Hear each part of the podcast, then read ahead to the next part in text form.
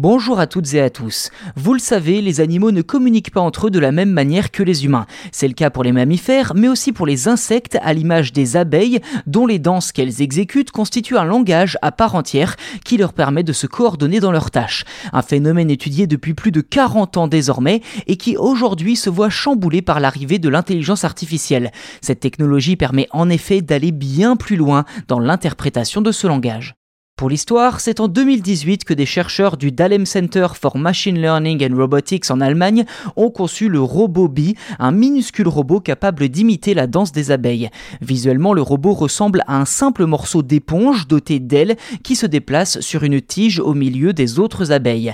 Pas d'humain aux commandes, mais une IA. Et le moins que l'on puisse dire, c'est que cela fonctionne puisque certaines abeilles de la ruche l'ont entre guillemets écouté.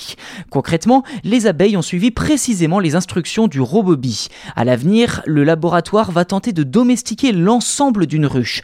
Pour cela, les chercheurs ajouteront plusieurs robots dans certaines ruches afin de vérifier si les colonies les acceptent comme l'une des leurs.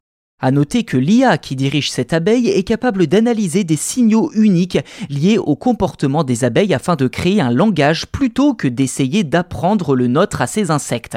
En clair, il s'agit de l'approche inverse de celle utilisée pour communiquer avec les singes par exemple ces 60 dernières années.